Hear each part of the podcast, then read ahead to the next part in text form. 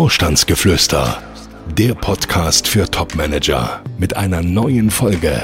Zunächst zum Telefonhörer greifen und erst danach die Bewerbungsunterlagen verschicken. Diese Reihenfolge sollte man unbedingt einhalten, denn es gibt keinen besseren Weg, sich von der Vielzahl der Mitbewerber abzuheben, als bereits im Telefonat dafür zu sorgen, dass der Sympathiefunke überspringt. Er ist Coach, erfolgreicher Autor und seit mehr als 20 Jahren berät er Topmanager. Jetzt gibt Dr. Detambell im Gespräch mit Konstantin Müller Einblick in Themen und Trends auf Führungsebene. Sie hören Vorstandsgeflüster.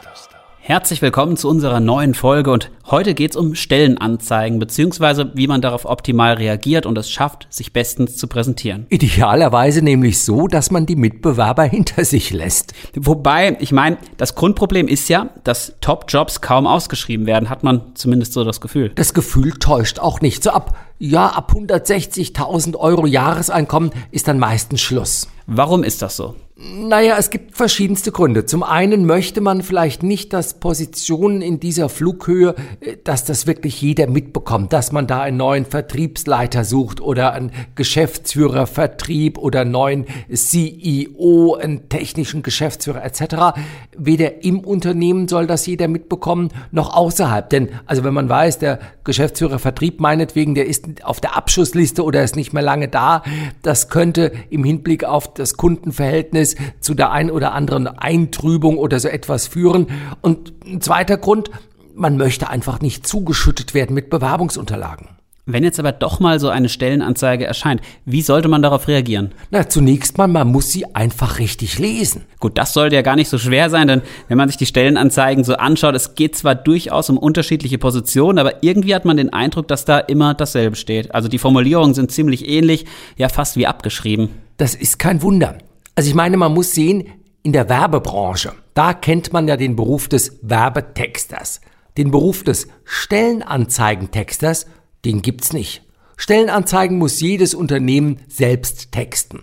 Normalerweise macht das der Personalleiter oder die Recruiting-Abteilung oder der Abteilungsleiter ab und zu auch der Chef höchstpersönlich. Und wenn der keine Lust hat oder damit überfordert ist, dann, ja, dann muss die Sekretärin ran. Also kein Wunder, dass sich viele Anzeigentexte so lesen, als wären sie irgendwo abgeschrieben. Denn sie sind abgeschrieben. Der eine schreibt vom anderen ab. Man schaut mal, was schreiben die anderen denn so, wenn sie die oder jene Position suchen. Und dann macht man das.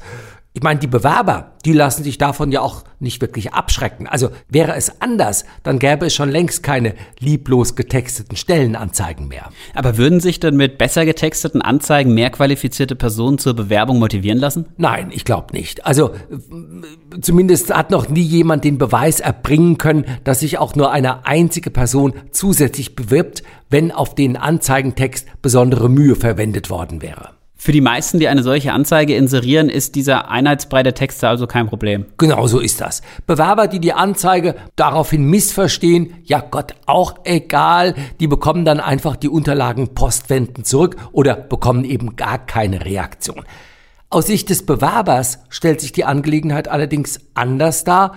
Wer fünf oder zehn, vielleicht sogar 20 und mehr Bewerbungen verschickt hat und die dann einfach später äh, zusammen mit einer nichtssagenden Absage zurückbekommt, dem tut es nicht nur um die aufgewendete Zeit und das Geld leid, nee, dem kommen auch ernste Selbstzweifel. Ja, kein Wunder. Also eine Absage nach der anderen zu kassieren, das ist ja auch ziemlich frustrierend. Und genau deshalb sollte es niemals das Ziel sein, möglichst viele Bewerbungen zu verschicken, sondern genau das Gegenteil, möglichst wenige die aber an die richtigen Adressaten. Man sollte sich also nur dann und nur dort bewerben, wo man wirklich gute Aussichten auf Erfolg hat. Aber woran erkennt man denn, dass man kaum Chancen auf Erfolg haben wird? Naja, schlichtweg daran, wenn man die definierten Voraussetzungen nicht erfüllen kann.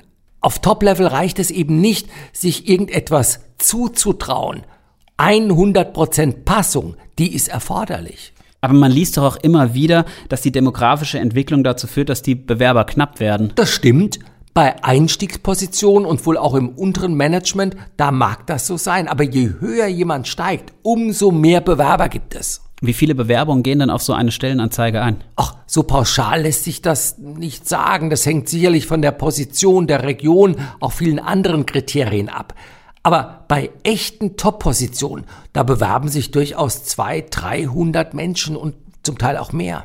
Und erfüllen denn alle Bewerber alle Kriterien? Nein, 80 bis 90 Prozent passen überhaupt nicht. Aber dann bleiben immer noch 20, 30, 40 gute, passende Bewerber übrig. Ja, und die Unterlagen, die muss ja auch erstmal jemand sichten. Nein. Oder ich sag's mal so, immer seltener. Es gibt mittlerweile eine einigermaßen brauchbare Software, die die unpassenden Kandidaten einfach rausfiltert. Zwei oder drei fehlende oder falsche Begriffe, schwupps, schon hat der Bewerber drei Tage später seine Absage in der Inbox. Warum erst drei Tage später? Naja, auch Computer sind höflich. Nein, also das kann man so einstellen, dass das wirklich nicht so äh, 0815-mäßig darüber kommt. Also nicht zehn Sekunden nach Absenden die Absage. Genau. Nun liest man ja auch häufig, dass Unternehmer auch mal frischen Wind im Unternehmen wünschen.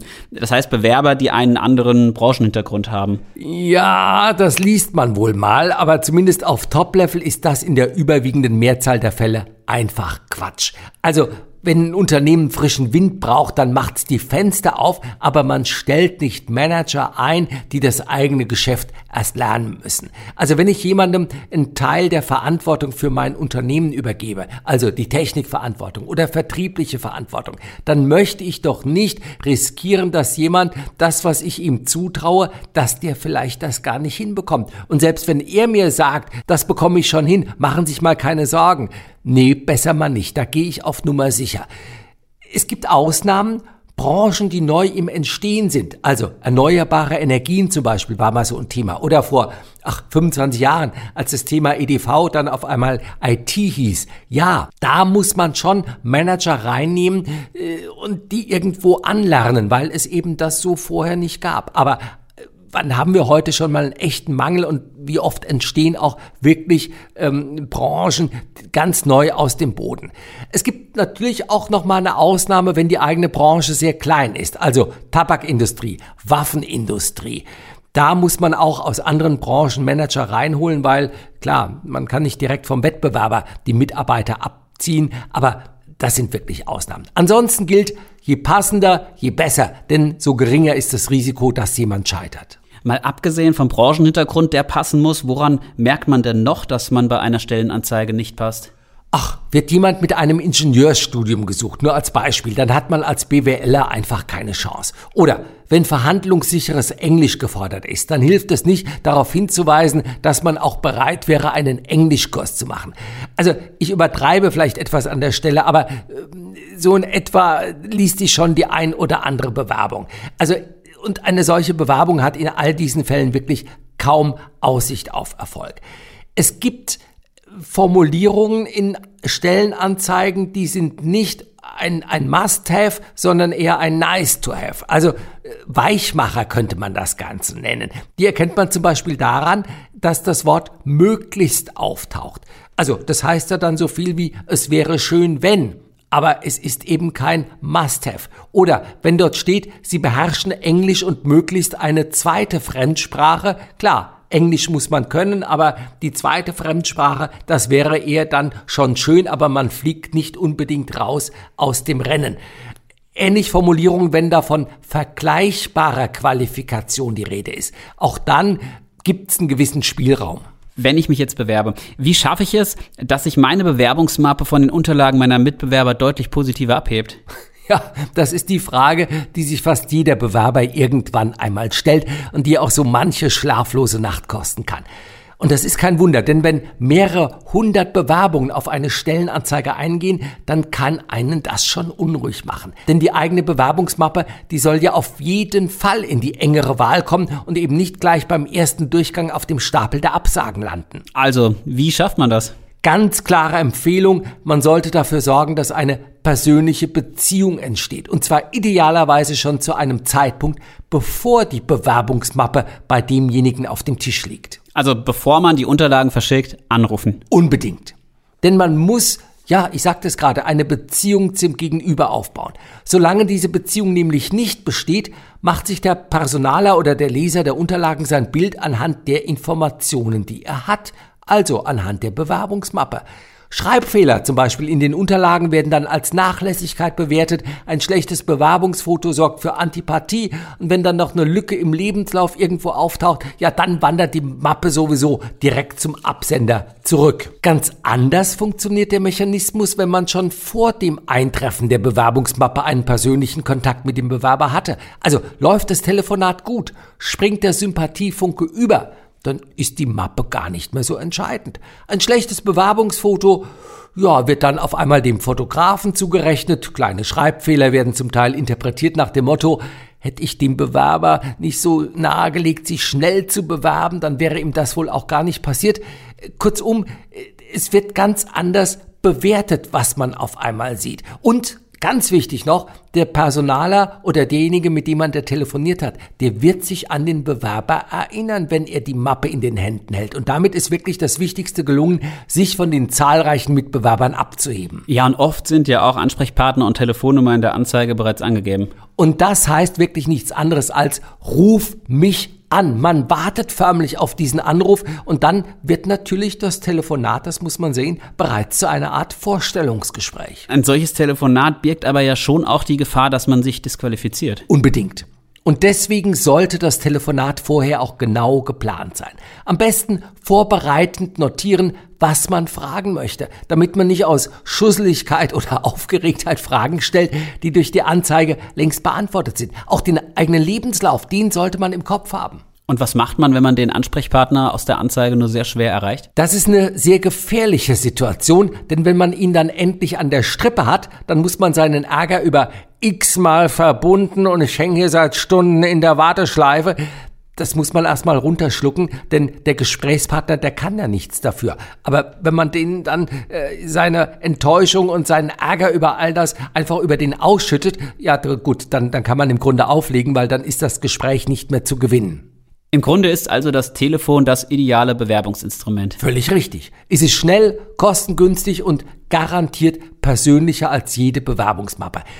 Das Problem allerdings, es gibt nur einige wenige Telefon-Naturtalente, die sich am Telefon aus dem Stegreif perfekt präsentieren können. Daher gilt auch hier wirklich üben, üben, üben. Was könnte denn Inhalt eines solchen Telefonats sein? Ach Gott, man sollte zunächst mal ein paar Sätze zu sich sagen. Also dabei handelt es sich wirklich nur um ein paar wenige Sätze, die man da sagen soll. Denn man muss schon sehen, nach 30, spätestens nach 60 Sekunden ist die Aufnahmefähigkeit meines Gegenübers ist erschöpft. Also wer da länger redet, der tut sich damit keinen Gefallen. Und man muss es schaffen, in dieser Kürze ja wirklich die zentrale Botschaft rüberzubringen, das Interesse für die eigene Person wecken.